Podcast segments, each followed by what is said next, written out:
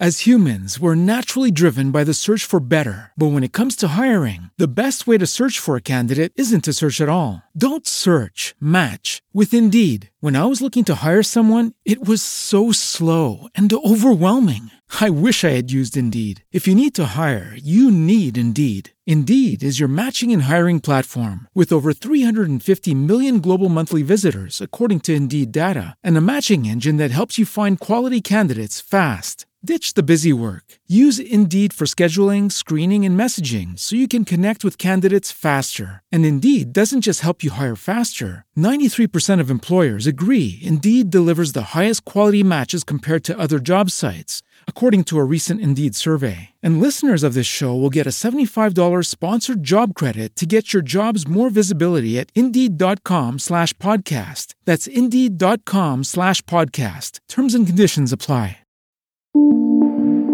Oficina 19, en Emilcar FM, con Antonio Rentero. Saludos y bienvenidos una semana más a Oficina 19, este podcast de Emilcar FM donde nos centramos en el teletrabajo. Hoy quiero hablaros de un informe que, que se ha conocido, apareció la semana pasada, sobre GitLab, escrito G-I-T y Lab de laboratorio, GitLab que cuenta un poco su experiencia durante este año de trabajo en remoto y ofrece sus consejos a otras empresas. Y cerraré con algo que quizá pueda ser más preocupante y que tiene que ver con la seguridad y la protección de la información cuando se trabaja en remoto. Bueno, eh, empezamos explicando que HIT, G-I-T, es un, eh, software de control de, versiones que es un desarrollo de Linus Torvalds, el padre de, de, Linux, y GitLab sería el servicio web de control de estas versiones y un gran repositorio que ofrece un sistema de seguimiento de errores y todo con licencia de código abierto. Esto como podéis imaginar mm, lo he sacado directamente de Wikipedia porque esto me sonaba lo de GitLab, no sabía muy bien lo que era y ya como me ha llamado la, atención la, la, noticia, digo vamos a informarnos un poquito y bueno, Wikipedia por lo menos orienta. La cuestión es que llevan un año trabajando en remoto, tienen una plantilla de unos mil trabajadores y, claro, han tenido que enviar a toda la gente a su casa. Y han eh, publicado o han dado a conocer un informe sobre su experiencia durante este año de teletrabajo. Me ha parecido muy interesante que tengan en su página web, dentro de about.gitlab.com barra resources barra downloads, tenéis ahí el ebook Remote Playbook, que es un poco como su manual de instrucciones para el trabajo remoto, que me ha parecido muy interesante. Y cuando me lo empape un poquito más, es posible que os hable de él eh, con mayor profundidad. Pero básicamente han, eh, han resumido su experiencia en una serie de consejos que creo que nos van a venir a todos muy bien. El pilar esencial es la comunicación por escrito y asíncrona para que un trabajo coordinado en remoto llegue a buen puerto. Ese segundo pilar que soportaría toda la estructura es una flexibilidad en cuanto a las horas de trabajo establecidas. Y como tercer pilar, o quizá incluso por encima de los otros dos, como basamento de todo el frontón o de toda la estructura, el respeto por la vida personal. La, la, comunicación escrita frente a la oral, yo esto me canso mucho de decirlo, pero, pero no cejo en mi empeño mándame un correo. No me llames. Sobre todo como no utilizo WhatsApp, no me mandes un mensaje de, audio. Mándame un correo que yo lo lea. En primer lugar, porque eh, la diferencia entre la llamada y el buzón de voz es que ya elijo yo cuando lo escucho, ya elijo yo cuando contesto, pero me parece casi más relevante darle prioridad al texto escrito, porque puedo hacer una lectura en diagonal puedo ir anotando conforme voy recibiendo inputs para que la respuesta sea lo más organizada posible. Y además viendo la literalidad de lo que tú me has eh, contado. Si me estás dando una explicación durante dos minutos en un audio que casi, si me lo mandaras todos los días, podría ser un podcast diario. A lo mejor eh, lo que me dijiste en el primer minuto hay alguna palabra clave que se me ha pasado o, que no me acuerdo o que no le, no le he dado el sentido que tenía y considero que es más eh, interesante para ambas partes que esas instrucciones, esas comunicaciones, esa información sea escrita en lugar de oral. Y, eso en otras ocasiones, no solamente por la mensajería o el correo electrónico, sino también por los propios chats. que me lo escribas, que me lo mandes y que ante cualquier duda yo pueda consultarlo o en todo caso ir a hacer la captura y decir, no, escucha, me dijiste esto, fíjate que lo pones aquí, tal día, tal hora me lo has puesto, ¿vale?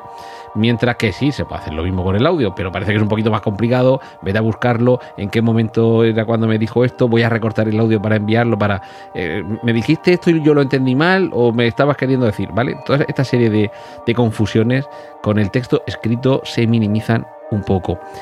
Y claro, un poco acompañando a todo esto tendría que haber una especie de guía que nos permita organizar esa comunicación escrita entre los compañeros de la organización.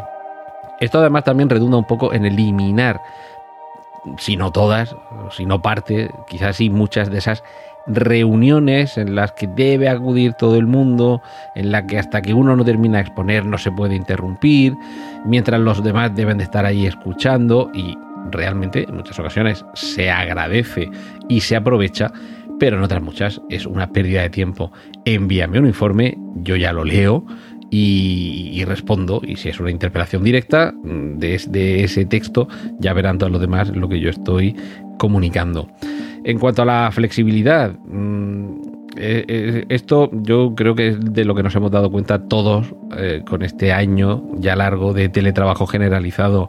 Y es que no todos trabajamos en casa al mismo ritmo, sobre todo porque la parte buena podemos adaptarnos para esa conciliación de la vida personal y familiar y unos saben buscar ese equilibrio, otros no tanto, pero en cualquier caso cada uno tiene sus ritmos de trabajo y con responsabilidad y organización se puede encontrar un mejor acomodo, se puede compatibilizar y eso sí, lo que es complicado es pretender que todos tengan el mismo ritmo de trabajo, que todos a las 8 estén ya conectados y que más allá de las 8 a las 8 de la mañana y que más allá de las 8 de la tarde también respondan todos que se supone que fuera del horario de trabajo no es obligatorio, pero siempre hay alguien que responde y lo que no se puede hacer es obligar a todos los demás eh, con el pretexto de, bueno, es que fulano sí responde, fulano a esa hora veo que está activo en la plataforma, vale, sí, estará activo a esas horas, pero estas, estas y estas a las que yo he estado activo, él no lo estaba.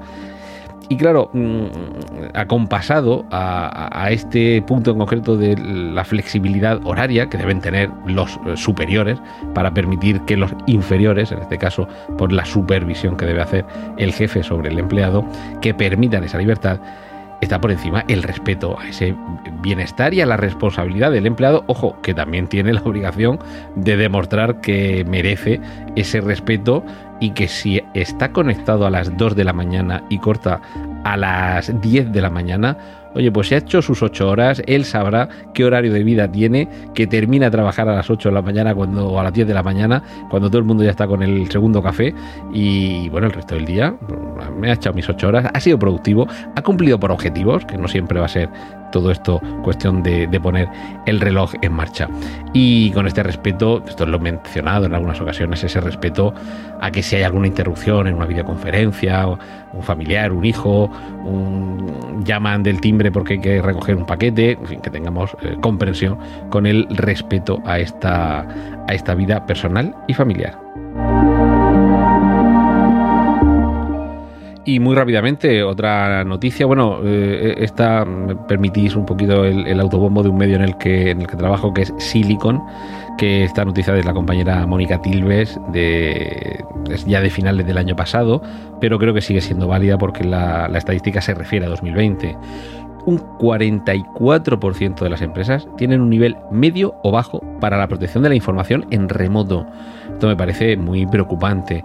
Estamos hablando de un 44, bueno, esto procede de un estudio de Kingston, esta marca de pendrives, memorias, discos duros, que revela que el 44% de las empresas no emplea dispositivos cifrados.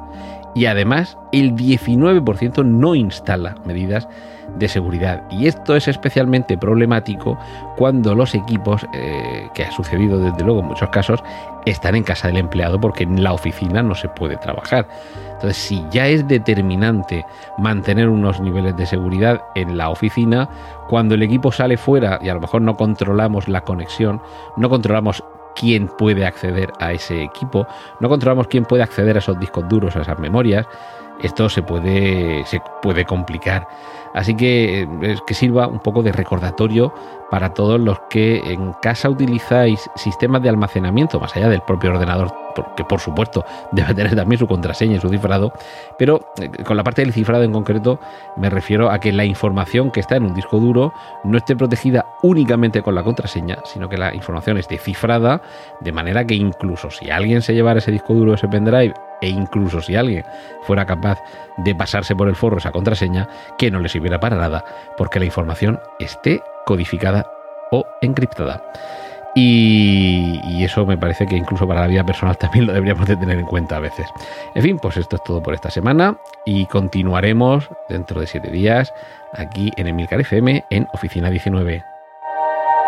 Has escuchado Oficina 19.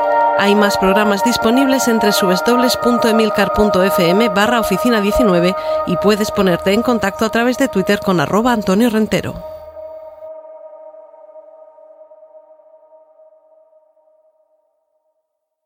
As humans, we're naturally driven by the search for better. But when it comes to hiring, the best way to search for a candidate isn't to search at all. Don't search, match with Indeed. When I was looking to hire someone, it was so slow and overwhelming. I wish I had used Indeed. If you need to hire, you need Indeed. Indeed is your matching and hiring platform with over 350 million global monthly visitors, according to Indeed data, and a matching engine that helps you find quality candidates fast. Ditch the busy work. Use Indeed for scheduling, screening, and messaging so you can connect with candidates faster. And Indeed doesn't just help you hire faster. 93% of employers agree Indeed delivers the highest quality matches compared to other job sites, according to a recent Indeed survey. And listeners of this show will get a $75 sponsored job credit to get your jobs more visibility at Indeed.com slash podcast. That's Indeed.com slash podcast. Terms and conditions apply.